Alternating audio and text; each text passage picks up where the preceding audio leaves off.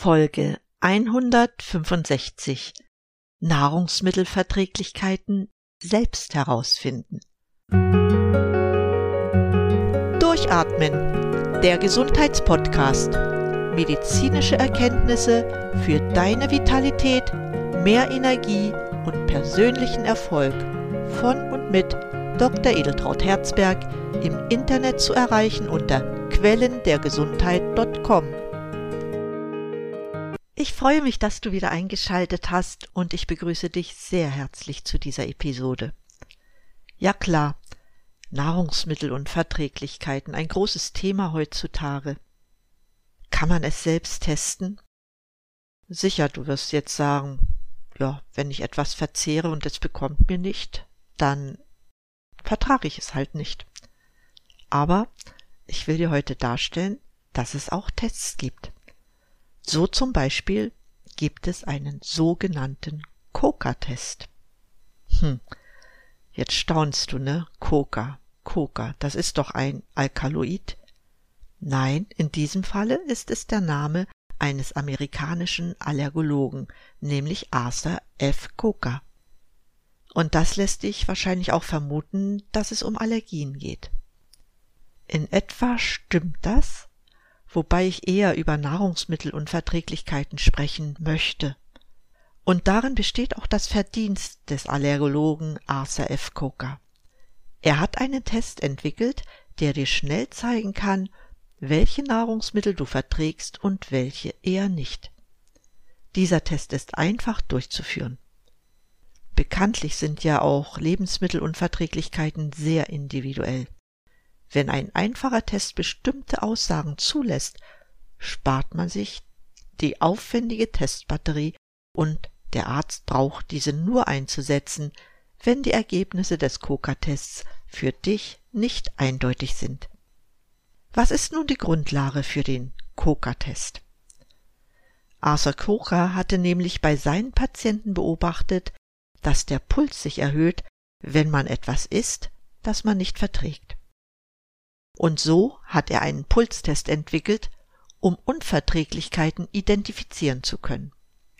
Diese Beobachtungen stammen schon aus dem Jahre 1942 und sie wurden auch in einem Buch publiziert. Arthur F. Coker konnte zeigen, dass bei seinen Patienten viele Symptome verschwanden, wenn sie die Lebensmittel wegließen, die sie nicht vertrugen, wenn sie den Test gemacht hatten. Du fragst dich sicher auch, warum der Puls ansteigt, wenn ich etwas esse, was ich nicht vertrage. Die Erklärung möchte ich dir gern geben.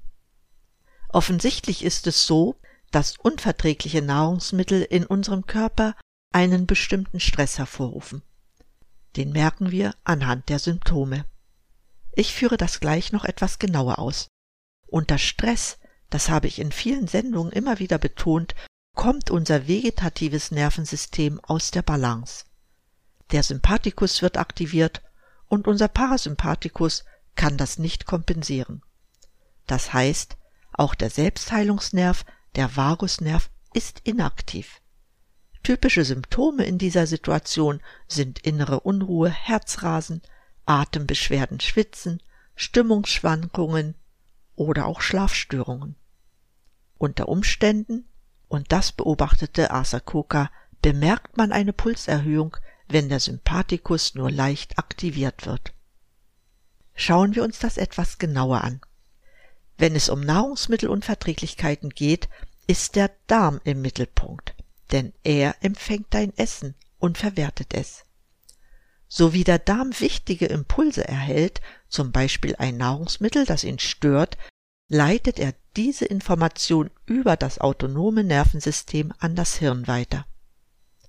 Das Gehirn wird daraufhin entscheiden, wie wichtig diese Information ist und ob Handlungsbedarf besteht. Ich möchte noch konkreter werden. Wenn du Stress hast, produziert unser Körper auch Stresshormone und die sorgen dafür, dass der Blutkreislauf angekurbelt wird, der Herzschlag schneller wird und die Muskulatur mit Energie versorgt wird. Weil der Körper dafür eine Menge Energie benötigt, können nicht alle Körperfunktionen gleichzeitig aufrechterhalten werden. Die in diesem Fall unwichtigen Funktionen, wie zum Beispiel die Verdauung, werden erst einmal gestoppt. Dabei ist es unerheblich, wodurch der Stress ausgelöst wurde. Fakt ist jedoch, wenn die Verdauung in der Stresssituation auf Sparflamme oder gar nicht läuft, bleibt die Nahrung länger im Darm als nötig. Sie beginnt zu faulen und nicht selten entstehen giftige Stoffe, die den Darm daran hindern, die Nährstoffe aus der Nahrung zu verwerten. Wenn die gebildeten Gift- oder Schadstoffe über Monate gebildet werden, wird die Verdauung immer weiter eingeschränkt. Und vergessen wir nicht, häufig kommen ja zu den Nahrungsmitteln auch noch Zucker, Fertigprodukte oder zu fettiges Essen dazu. Daraus bilden die Fäulnisbakterien einen fauligen Schlick, der den Darm verklebt. An einem bestimmten Punkt schafft es der Darm dann nicht mehr, diesen Schlick loszuwerden.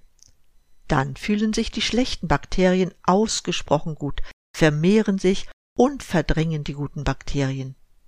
Dadurch ist jedoch die Darmschleimhaut nicht mehr geschützt, denn das ist die Aufgabe der guten Bakterien. Jetzt wird die Situation noch fataler, denn die Gifte aus den Gasen der schlechten Bakterien können nun durch die Darmschleimhaut schlüpfen und gelangen somit in den ganzen Körper und belasten ihn. Die Darmschleimhaut selbst kann sich dabei krankhaft verändern, in dem Sinne, dass sie durchlässig wird. Dies bezeichnet man als Leaky Gut Syndrom. Die Natur bringt es mit sich, dass zu den Giften auch unverdaute Essensteilchen durch die Darmwand gelangen. Das wiederum bewirkt, dass der Körper diese Essensteilchen als Eindringlinge wahrnimmt und das Immunsystem auf den Plan ruft, um sie zu bekämpfen. So kann man sich das Entstehen einer Nahrungsmittelallergie vorstellen. Einige Beispiele, wie Nahrungsmittelunverträglichkeiten Stress hervorrufen, will ich dir gern darstellen. Du hast bestimmt schon etwas über Laktoseintoleranz gehört. Das Enzym Laktase wird in der Darmschleimhaut produziert, indem es die Laktose aus der Milch verarbeitet. Ist jedoch die Darmschleimhaut aus den eben genannten Gründen geschädigt, können davon auch die Laktase produzierenden Zellen geschädigt sein. Das ist die Ursache für eine Laktoseintoleranz, denn die Laktose verbleibt zunächst im Dünndarm, wandert dann in den Dickdarm, wo sie verarbeitet wird. Dabei bilden sich Gase, die Blähungen verursachen.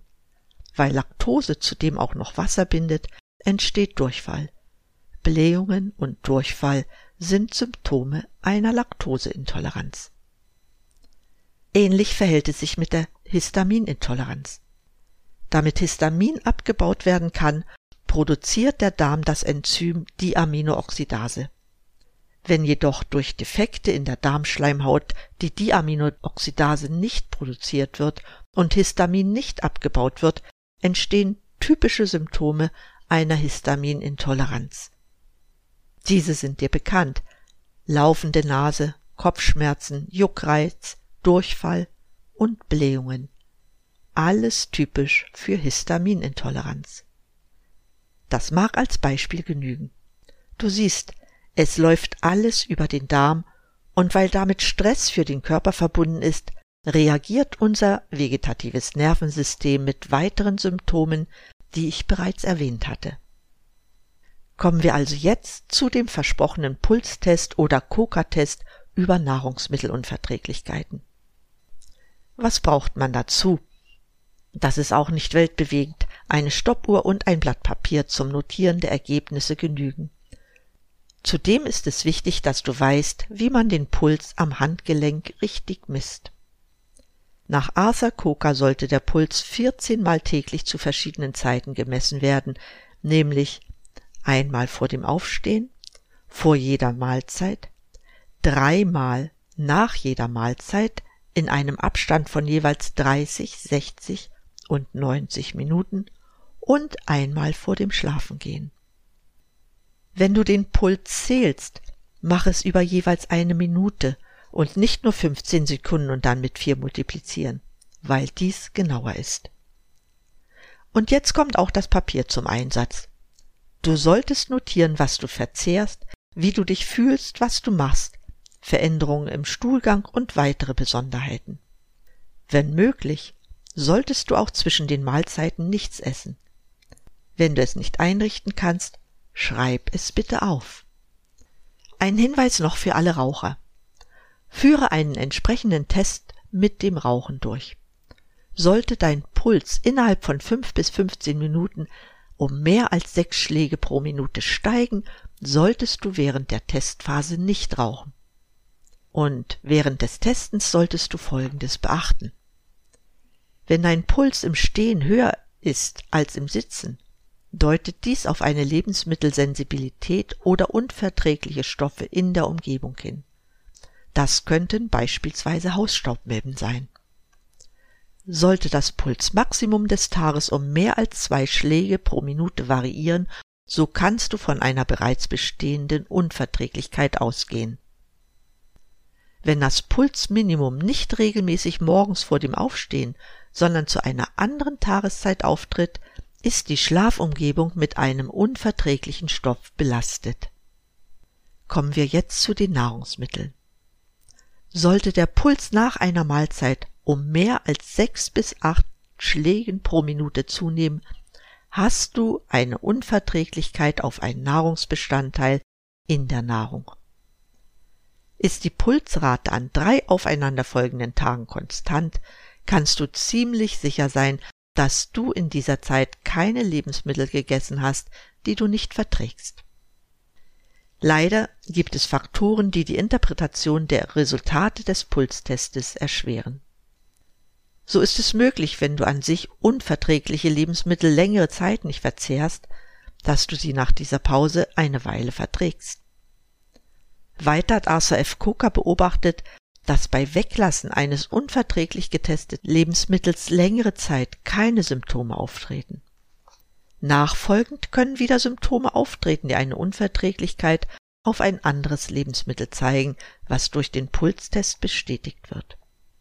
Es kann auch passieren, dass starke Reaktionen auf ein bestimmtes Nahrungsmittel verhindern können, dass der Körper auf dasselbe oder ein anderes unverträgliches Nahrungsmittel reagiert. Deshalb wird der Puls nicht oder nur wenig schneller, obwohl die Unverträglichkeit weiterhin besteht. Arthur F. Coker beobachtete ebenfalls Menschen, die sehr viele Lebensmittel nicht vertrugen. Für solche Fälle schlug er vor, eine Histamin-Desensibilisierung durchzuführen. Auch ist es schwierig, die Unverträglichkeit gasförmiger Stoffe zu testen. Am häufigsten bemerkte Arthur F. Coker Unverträglichkeiten von Zigarettenrauch und Hausstaub.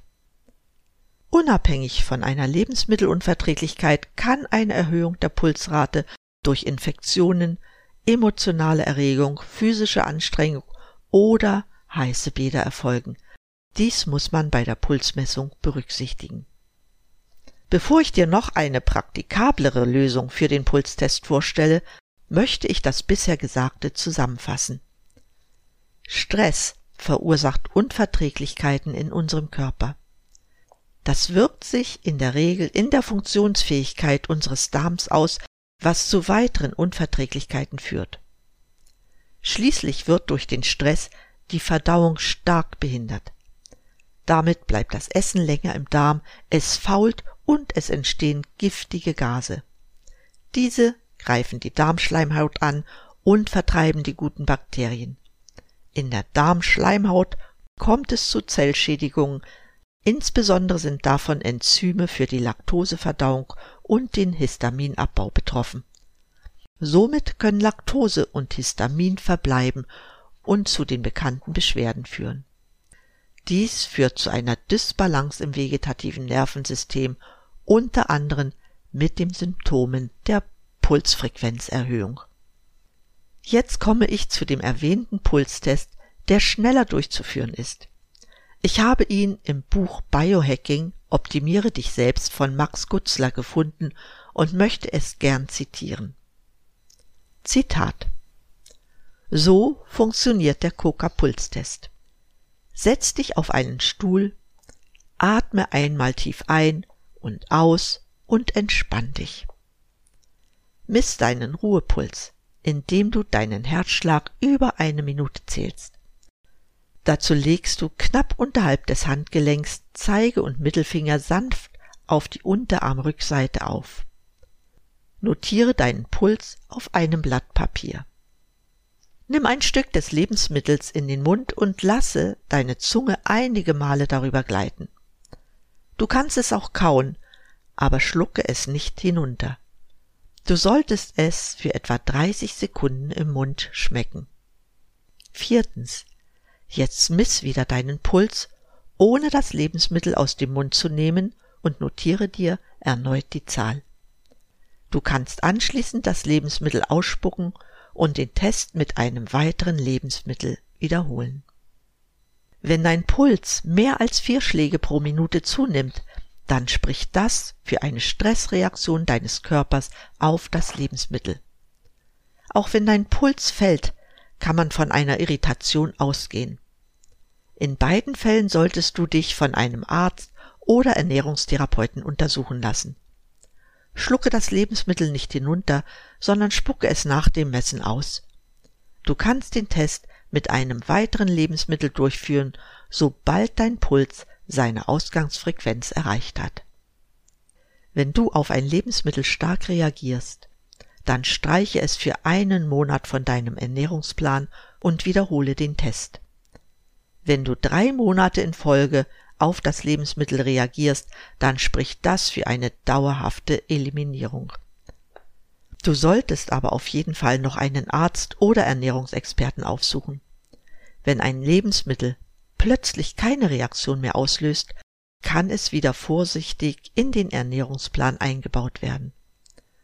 Besprich die Resultate des Coca-Puls-Tests immer mit einem Arzt oder einem Ernährungstherapeuten, um die für dich effektivsten Lösungswege zu erarbeiten. Zitat Ende. Damit möchte ich auch für heute schließen.